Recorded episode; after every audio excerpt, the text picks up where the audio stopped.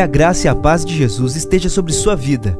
Você ouvirá a partir de agora uma mensagem ministrada no Templo Central da AD Londrina. Que o Senhor fale fortemente ao seu coração e te abençoe de uma forma muito especial. A Bíblia Sagrada, na primeira epístola de Paulo aos Tessalonicenses, primeira epístola de Paulo aos Tessalonicenses, capítulo de número 4. Primeira epístola de Paulo aos Tessalonicenses, capítulo de número 4. Eu passo a ler a partir do verso de número 1.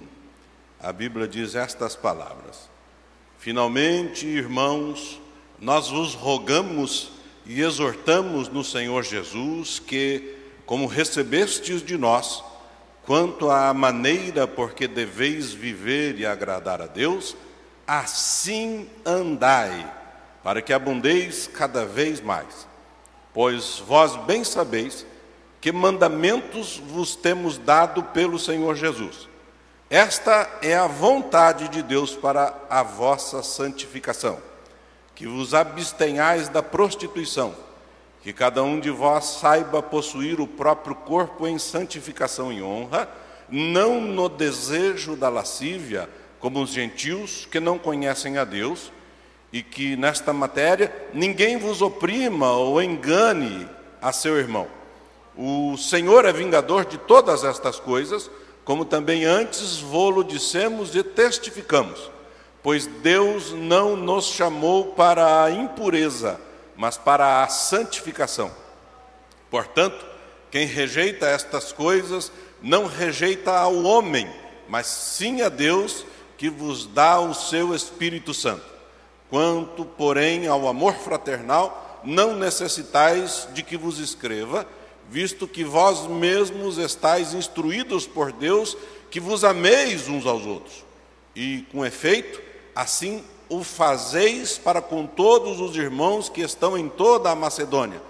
Exortamo-vos, porém, a que ainda nisto aumenteis cada vez mais Procurai viver quietos e tratar dos vossos próprios negócios e trabalhar com as vossas próprias mãos, como já vou-lo tenho mandado, para que andeis honestamente para com os que estão de fora e não necessiteis de coisa alguma. Amém?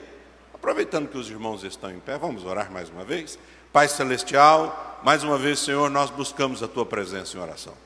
Nesta noite, Senhor, especial, a tua igreja se reúne para adorar ao teu nome, para entoar louvores, para comungar com os demais irmãos a certeza da fé.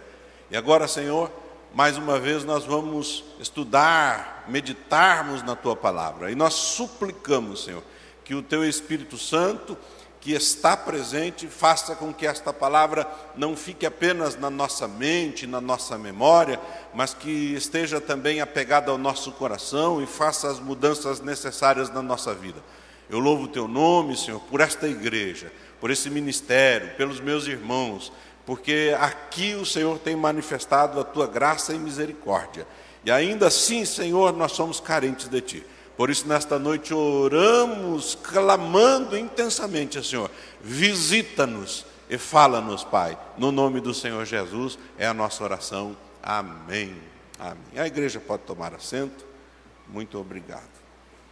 Queridos, antes de pregar, eu quero aproveitar a ocasião para fazer um convite à igreja. Nós começamos na terça-feira passada uma nova sequência de estudos e nós queremos abrir o convite aos irmãos para que participem conosco, às terças, às 20 horas, das 20 às é, 21 e 15 aproximadamente, é a, a duração do culto. É um culto simples, voltado especificamente para o estudo da palavra. E o tema que nós estamos desenvolvendo e começamos na terça passada foi é, acerca do Evangelho, o Evangelho orientando a vida do cristão como vivermos é, orientados pelo Evangelho. E eu estendo mais uma vez o convite à igreja para que participem conosco. Certamente será uma bênção a tua presença e a palavra de Deus tocará a sua vida. Nós acabamos de ler uma das epístolas mais é, doutrinárias do apóstolo Paulo. Todas as epístolas de Paulo apresentam certas doutrinas que são fundamentais à igreja, fundamentais à fé cristã. E aqui, a epístola que Paulo escreveu aos Tessalonicenses, ela tem é, esse caráter pastoral doutrinário.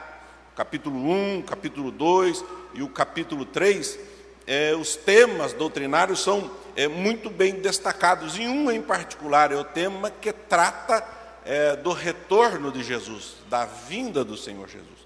Quando nós chegamos no capítulo 4, ele tem um tema um tanto mais prático. Paulo está orientando aos destinatários da carta e, consequentemente, também à igreja, a nós, hoje, no presente, a como devemos andar. Ele usa neste trecho que nós eh, lemos por extenso, o capítulo 4 todo, por duas vezes o verbo andar. Ele diz: assim andai, no primeiro versículo, e ele fecha o capítulo no último versículo dizendo: assim andeis.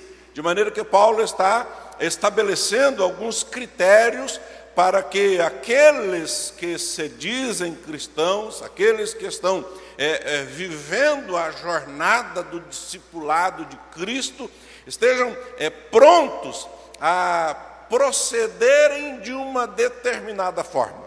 Não é, é oculto ao conhecimento dos irmãos que a vida cristã é comparada a uma jornada, a uma caminhada, a um andar. Tanto é que o próprio Cristo Lá no Evangelho de João, no capítulo 14, onde nós temos aquela citação famosa de Jesus, ele se autodenomina o caminho. Mas nós vamos encontrar, sobretudo, no livro de Atos dos Apóstolos, inúmeras vezes onde a igreja primitiva, a igreja que se iniciou no primeiro século, é chamada é, por um grupo daqueles que estão no caminho. Você vai encontrar isso em Atos 9, 2, em Atos 18, 25, em Atos 19, 9, em Atos 19, 23, em Atos 22 e 4. Todos estes textos falando os do caminho, ou o caminho, ou a seita que é conhecida como o caminho, ou o grupo daqueles que estão caminhando com o Senhor. De maneira que não é oculto à igreja que é, andar, caminhar, é uma descrição persistente da vida cristã. E eu quero trazer aos irmãos hoje aqui, é, de uma maneira muito simples, algumas coisas que precisamos manter em foco para que esta verdade estabelecida esteja para nós sendo é, praticada.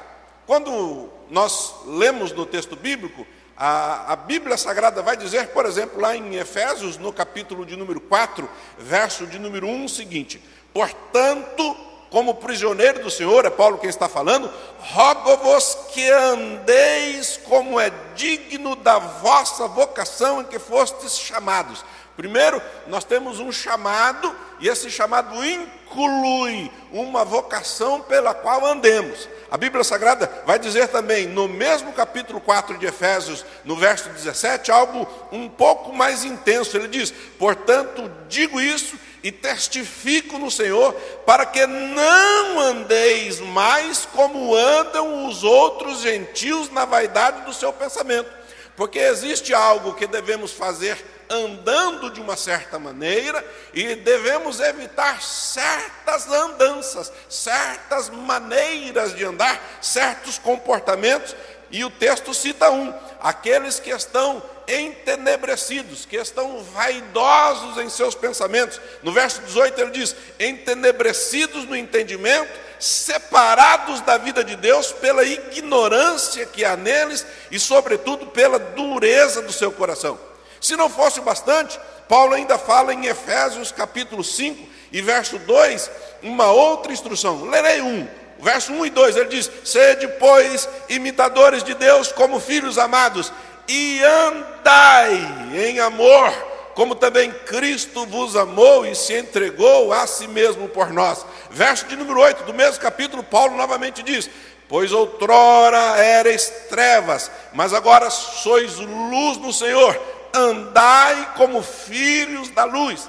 Depois Paulo vai dizer novamente no verso 15 do capítulo 5 de Efésios: Portanto, vede prudentemente como andais, não como nécios, mas como sábios. De maneira que nós encontramos na Bíblia Sagrada esta associação. A vida cristã é comparada a uma vida de caminhada, alguém que está em movimento. E, para tanto, eu quero apresentar a igreja, em particular, para cada cristão individualmente, porque essa é uma tarefa individual. Como igreja, devemos estar munidos desta certeza que estamos em uma caminhada, em uma, em uma jornada, em um, um caminho, um longo caminho. Mas certamente cada cristão, individualmente, deve pensar na sua própria vida diante desta responsabilidade. E eu apresento aqui aos irmãos pelo menos quatro é, elementos que precisam estar é, entendidos nesta jornada. Primeiro, andar requer vida. Embora seja é, uma sentença é, realmente simples, ela é muito importante, por um motivo bem é, interessante. Um cadáver não pode andar. Um cadáver não apresenta movimento. Quando nós lemos na Bíblia Sagrada, nós entendemos que uma pessoa separada de Cristo, ela é considerada morta.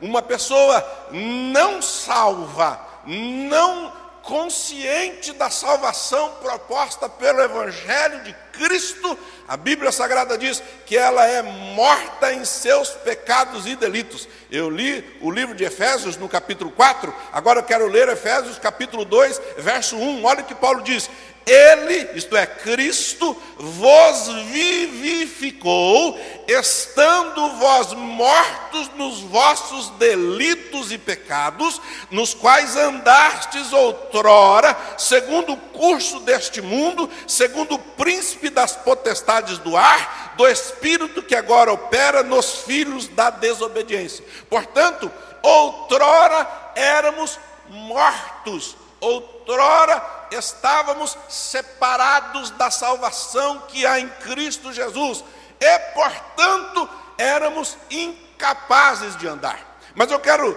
dizer para você que Jesus nos chamou para uma vida a fim de que andemos uma vida a fim de que andemos. Na epístola que ele escreve aos Tessalonicenses, esta carta que nós lemos o capítulo 4 todo, no capítulo de número 2, verso de número 12, vou ler o 11 e o 12, ele diz assim: Assim como bem sabeis de que modo vos exortávamos e consolávamos a cada um de vós, como pai a seus filhos, verso 12, para que andasseis de um modo digno de Deus que vos chamou para o seu reino e glória. De maneira que aqui está. A primeira coisa, para que andemos, precisamos estar vivos. E na linguagem bíblica isso quer dizer salvos. Na linguagem bíblica isso quer dizer resgatados pelo sacrifício de Jesus Cristo na cruz do Calvário. A Bíblia quer dizer vivificados pela presença do Espírito Santo em nós, gerando vida. E antes de continuar, eu quero chamar a atenção dos irmãos para um fato.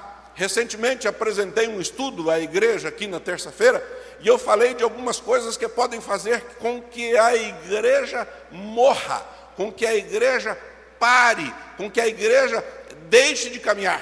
Lá no livro de Apocalipse, no capítulo de número 3, nós ouvimos falar da igreja de Sardes, e a igreja de Sardes recebe uma acusação do Senhor. Ele diz: Olha, você tem nome de que vives, mas estás morto.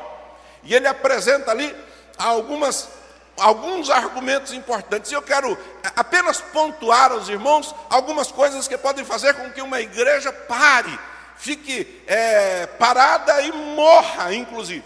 Primeiro, perseguição.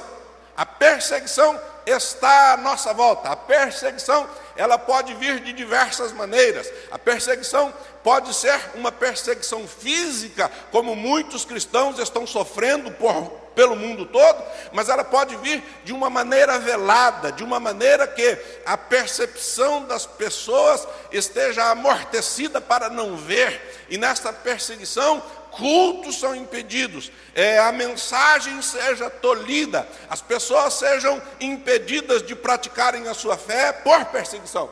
Mas a perseguição nunca vem sozinha. A perseguição vem com uma segunda é, investida contra a igreja. A perseguição vem também com o falso ensino.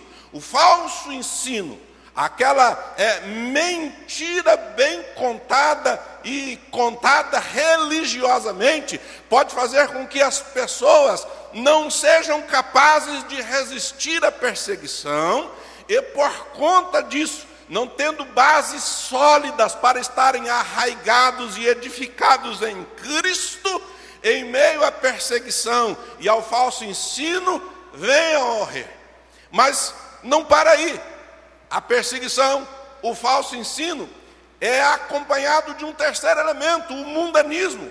Quando uma igreja não está fundamentada em uma verdade bíblica que é capaz de limpar, de lavar, de aperfeiçoar, de transformar vidas, certamente as pessoas vão sendo levadas paulatinamente a uma vida de mundanismo. E o mundanismo se apresenta pelo menos em duas modalidades. Primeiro, a imoralidade. A imoralidade assola. Nós estamos cercados ainda que você talvez não perceba, de perseguição. Nós estamos cercados, ainda que você não perceba, de falso ensino. Nós estamos cercados, ainda que você não perceba, de imoralidade por todos os lados. E a imoralidade vem acompanhada de um terceiro ou de um segundo elemento dentro do contexto do mundanismo, que é o materialismo. As pessoas estão se esquecendo daquilo que de fato realmente vale a pena. Jesus contou uma parábola quando dois irmãos discutindo sobre uma parte da herança vêm até Jesus e pede a ele para que seja é, o repartidor. E Jesus diz: Olha, quem me colocou de repartidor entre vocês? Por acaso eu sou algum juiz? E Jesus chama a atenção daqueles homens a partir de uma parábola que ele conta para os discípulos. Ele diz: Olha, um homem rico produziu muito em seus campos. E ele disse: Olha, eu vou aumentar os meus celeiros, e eu vou encher os meus celeiros. E disse esse homem rico: Olha, come, bebe, folga minha alma, porque eu tenho o que tens preparado para ti para muitos anos será. E Jesus diz: Louco, nércio, hoje Deus te pedirá conta da tua alma e o que você tem preparado para quem será. De maneira que materialismo é aquilo que chama a nossa atenção e nos prende, de maneira que nós tiramos o foco daquilo que verdadeiramente importa. E por fim, talvez o mais difícil de tudo, e que mata a igreja. E eu vou repetir para você, eu diz, disse que faria utopicamente, apenas recordando. Primeiro, perseguição. Perseguição não vem sozinha, ela vem associada a falso ensino. Falso ensino não vem sozinho, ele vem associado a mundanismo. Mundanismo não vem sozinho, vem associado ao pior e mais sutil, a indiferença. Indiferença é quando o cristão já não faz mais distinção entre estar presente ou não no culto, não faz mais distinção entre orar e não orar, não faz mais distinção entre participar de eventos evangelísticos ou não, não faz mais distinção de estar se esforçando por é, me melhorar a sua condição de cristão. E é por isso que eu estou falando para os irmãos o que estou falando nesta noite. Do que é que o senhor está falando, pastor? Eu estou falando sobre andarmos. Não podemos parar. E para andarmos, a primeira, a prioridade é que estejamos vivos. É preciso que você esteja vivo. Se você não está andando, com muito cuidado falo isso também com muito amor, talvez, talvez haja uma possibilidade terrível de que você não esteja vivo. Nós precisamos, como igreja, andarmos. Jesus, ele nos chamou para a vida e nos chamou para que andássemos no caminho, para que andássemos de maneira digna, para que andássemos não entenebrecidos no entendimento como outrora andávamos no mundo, mas que andemos na presença do Senhor Paulo, quando escreve aos Colossenses no capítulo 2, ele diz assim: Assim como recebestes a Cristo, nele andai.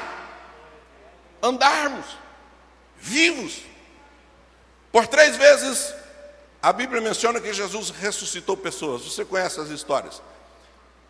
A primeira que eu quero mencionar é de Lázaro, uma história muito linda, está relatada lá no Evangelho de João, no capítulo 11. Mas existem outras duas histórias igualmente interessantes. Um jovem que estava é, em um cortejo fúnebre. A Bíblia Sagrada diz que ele era levado num caixão, num esquife, e as pessoas vinham tristes, chorosas, lamentando-se. Inclusive a mãe do, do jovem morto. Jesus para aquele cortejo, vai até o caixão, toca no caixão e diz ao morto: Levanta-te. E a Bíblia Sagrada diz, lá em Lucas, no capítulo 7, a partir do verso 11, contando essa história, que esse jovem se levanta, se senta e começa a falar. É uma história linda. Mostra que está vivo. A sua fala denuncia que está vivo. Mas existe um outro texto que é um tanto mais interessante. Está lá no Evangelho de Marcos, no capítulo 5, a partir do verso 35. A Bíblia fala de um homem que procura auxílio de Jesus. Ele era alguém da sinagoga, era um homem importante. E a filha dele está é, gravemente doente e ele está preocupado que ela morra. À medida que ele chama Jesus e no trajeto a Bíblia diz que um outro evento acontece, uma mulher adoecida toca nas vestes de Jesus e é curada. Aquilo causa um certo alvoroço e as pessoas param ali de maneira que quando Jesus tem tempo para retomar a caminhada, chegam os é, é, servos daquele homem da sinagoga e dizem: Olha, mestre, não precisa mais que ele vá, porque a menina já morreu. E Jesus diz: Não, a menina, a menina dorme, me levem até lá. E Jesus vai permite apenas que os pais da menina e alguns dos seus discípulos entrem, e a Bíblia diz que ele, é, aproximando-se da menina, diz: Talita cume, ô menina, te te digo, levanta. E a menina levantou, e a Bíblia Sagrada diz que a menina, quando levantou, sabe o que ela fez? Viva, começou a andar, e andava. Por quê? Porque andar requer vida. Mas existe uma segunda coisa interessante. O texto, nesta narrativa, diz que quando esta menina assentou-se após ter andado, deram-lhe alguma coisa para comer. Por quê? Porque quem está vivo está ansioso por receber alimento a fim de que se fortaleça para continuar a andar. Ora, a jornada cristã requer energia. E eu lhe trago agora o segundo requisito para que a igreja continue andando. O que? Primeiro, andar requer vida. Segundo, andar requer crescimento. E o que, o que quer dizer isso? Que um recém-nascido, que alguém que está é, disposto a começar essa jornada, necessita nutrição ele necessita receber alimento para que se fortaleça, ele é, necessita que é, esteja fortalecido. É óbvio que ninguém espera que um recém-nascido ande imediatamente. Nós vamos é, ensinar uma criança a andar, nós vamos pegar nos seus bracinhos e à medida que ela cria musculatura necessária, nós vamos treiná-la, nós vamos é, dar o exemplo e ensiná-la como ela deve andar. Um novo crente, um novo cristão, ele precisa ser fortalecido no Senhor e ele precisa andar e ele precisa de alguém para auxiliar, e é sobre isso que eu quero falar. Quem está andando, ensina a outros a que andem. Quem está caminhando, toma outros nas mãos para que ajude-os a caminhar. A caminhada ela envolve, primeiro, imitação. Uma criança imita o adulto que anda, mas, sobretudo, treinamento, a ajuda de quem já está andando. Queridos irmãos, com muito amor, com muito respeito e algumas vezes até com temor. Eu exorto a igreja a que andem. Mas para andarmos precisamos estar vivos. Como é que nós estamos vivos? Nós estamos vivos se estamos garantidos na salvação que o Evangelho dá em Cristo Jesus. Segundo, nós precisamos estar nutridos, fortalecidos. Há dois textos na Bíblia Sagrada que são muito interessantes. Hebreus capítulo 5, verso de número é, 12 e 13, Paulo diz, aliás, o autor aos Hebreus, que alguns dizem ser Paulo, ele diz assim: com efeito, devendo já ser mestres por causa do tempo decorrido, ainda necessitais que vos torne a ensinar os princípios elementares das palavras de Deus, e vos haveis feito tais que necessitais de leite e não de alimento sólido Ora, todo aquele que ainda se alimente de leite não está experimentado na palavra da justiça, porque é criança, mas o alimento sólido é para os adultos, para aqueles que, pela prática, têm as faculdades exercitadas para discernir tanto o bem quanto o mal. A Bíblia vai usar também um outro texto quando é, Pedro, na sua primeira epístola, no capítulo de número 2, verso de número 2, diz assim: Desejai ardentemente, como meninos recém-nascidos, o puro leite espiritual, para por ele crescerdes para a salvação, agora que já provastes que o Senhor é bom, que o Senhor é benigno. Portanto, para andarmos, para que se ande, para que você ande, andar requer crescimento, nutrição. Me permitam, com muito jeitinho, puxar a orelha dos irmãos. Vir à igreja somente no domingo, embora seja muito importante, é insatisfatório. Você precisa de mais. Você precisa da palavra de Deus. Você precisa estudar a palavra de Deus. Você precisa se envolver. E nós temos diversos cultos aqui. Não estou dizendo que você tem que vir em todos, mas eu tenho que dizer a você que você precisa se importar com alimentar a sua alma, com alimentar a sua vida.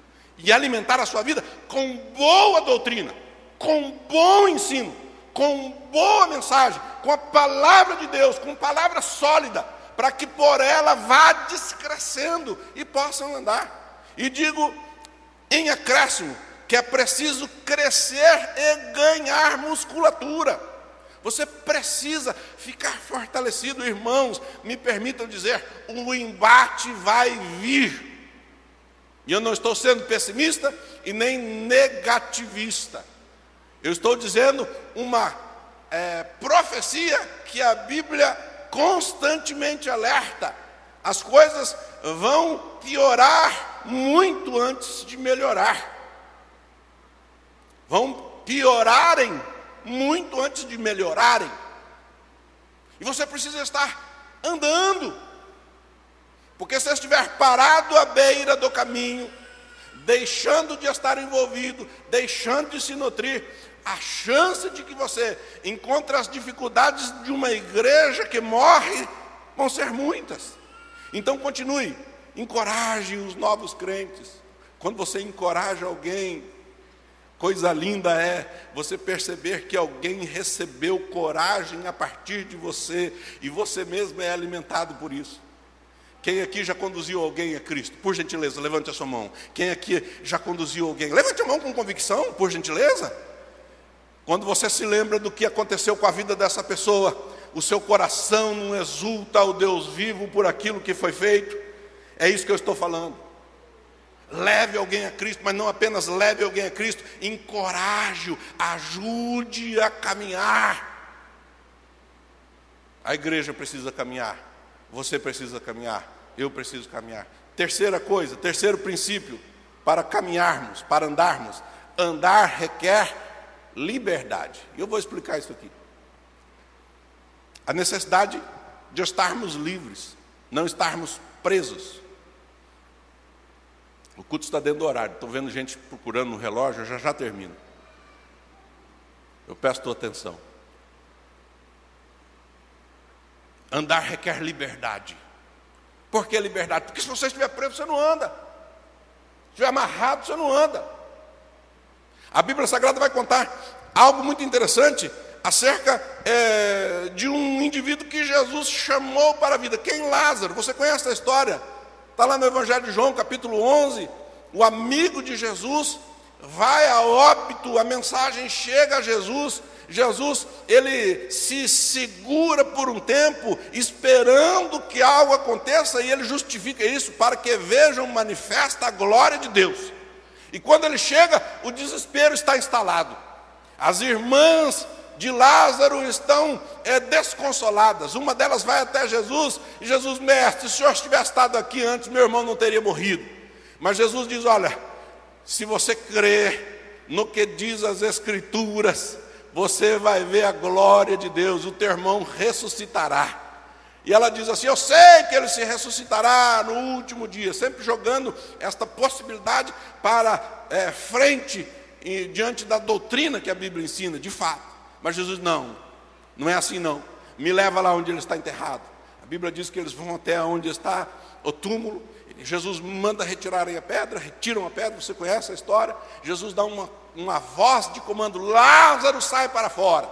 E a Bíblia Sagrada diz que sai um homem pulando, envolto em faixas, vivo, mas com uma impossibilidade: qual? Adiantar. Então Jesus dá uma outra voz de comando, que é igualmente importante. A primeira é: Lázaro, sai para fora, como quem diz, viva, recobre a vida, esteja consciente de que você está vivo. Mas na segunda ele diz: desatai-o. Tire estas faixas, essas amarras, estas coisas que o prendem, que impossibilitam que ele comece novamente a jornada do caminhar. Então vão até Lázaro e desatam, desatai-o, tiram as atas, e ele está liberto. Nós somos chamados para a liberdade.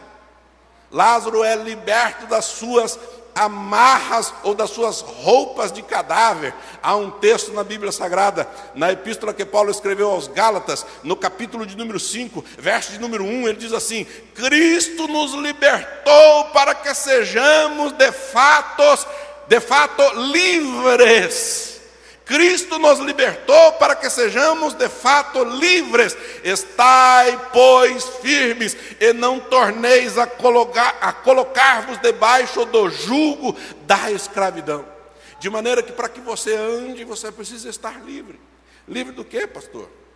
Livre da velha vida. No caso de Paulo, quando ele fala aos Gálatas, livre da lei, livre é, de costumes, livre do legalismo, livre da velha vida, livre das amarras do passado, das coisas de outrora, livres para estarem em movimento. Então, repetindo, para que você não apenas memorize, mas entenda as relações. Primeiro, estar vivo. Segundo, estar crescendo, se nutrindo. Terceiro, estar livre, estar liberto. E quarto, para encerrar, andar requer que você esteja aparente. Como assim? Que você não esteja escondido. É para levantarmos, andarmos. E há um texto na Bíblia que diz que nós temos uma grande nuvem de testemunhas. E o autor aos Hebreus, capítulo 12 de Hebreus, novamente eu ia falar Paulo, mas o autor aos Hebreus, para ser mais é, correto teologicamente, ele diz assim: para que corramos. Então, primeiro você levanta, anda e corre essa corrida, corre essa jornada. E essa, este correr é, implica em um fato. Qual fato, pastor? É que muita gente está olhando para a sua vida. Muita gente está olhando para a minha vida. Muita gente está olhando para as nossas vidas. A Bíblia chama isso de testemunho cristão. É por isso que, neste texto, aos Tessalonicenses, Paulo diz: Esta é a vontade de Deus, a vossa santificação. E aí ele dá exemplos aqui sobre moral, que vos abstenhais da prostituição. Depois ele fala aqui que cada um saiba possuir o corpo em santificação e honra, não no desejo da lascívia, como os gentios que não conhecem a Deus. Ele diz ainda que nessa matéria ninguém oprima ou engane o seu irmão, porque o Senhor é vingador de todas essas coisas. Depois ele diz que o Senhor não nos chamou para impureza, mas para santificação. Mas há um texto aqui, ainda mais precioso, ele diz que nós devemos andar no amor fraternal, demonstrando que mutuamente nos amamos a ponto dele dizer assim: Olha, visto que vós mesmos estáis instruídos por Deus, que vos ameis uns aos outros. Mas no verso 10 ele volta a dizer: E com efeito, já assim o fazeis para com todos os irmãos que estão em toda a Macedônia. Aí ele vai dizer no, novamente: Exorto-vos, porém, a que ainda nisso aumenteis cada vez mais. Então, sabe o que a Bíblia está dizendo? Se você está fazendo, é pouco dá para ser melhor. Se você está praticando este exercício do amor fraternal, a Bíblia diz: pode ser melhorado, pode ser mais, pode ser acrescido. A experiência nesse relacionamento de amor fraternal pode ser abundante. E por fim, ele vai dizer uma coisa aqui que é importantíssima. Ele diz assim: ó, vivam quietos, verso 11. Tratem dos vossos próprios negócios Trabalhem com as vossas próprias mãos, como já avô tenho mandado. E o verso 12, para encerrar, por gentileza, projeta no telão ali. Para que andeis honestamente para com os que estão de fora. Sabe quem são os que estão de fora? Os que ainda estão mortos. Sabe quem são os que estão de fora? Os que ainda não começaram a andar. Sabe ainda aqueles que ainda não estão libertos, aqueles que ainda estão entenebrecidos no seu entendimento. Só que tem uma coisa: a Bíblia diz que estão olhando para nós, que estamos vivos, que estamos crescendo, que estamos libertos e que somos testemunho da libertação de Jesus Cristo, o nosso Salvador. De maneira que eu digo para você, ande de tal maneira que não perca o seu testemunho. Vamos ficar de pé. Essa foi uma mensagem ministrada no Templo Central da AD Londrina. Acesse nossas redes sociais no Facebook, Instagram e YouTube e fique por dentro de tudo o que está acontecendo.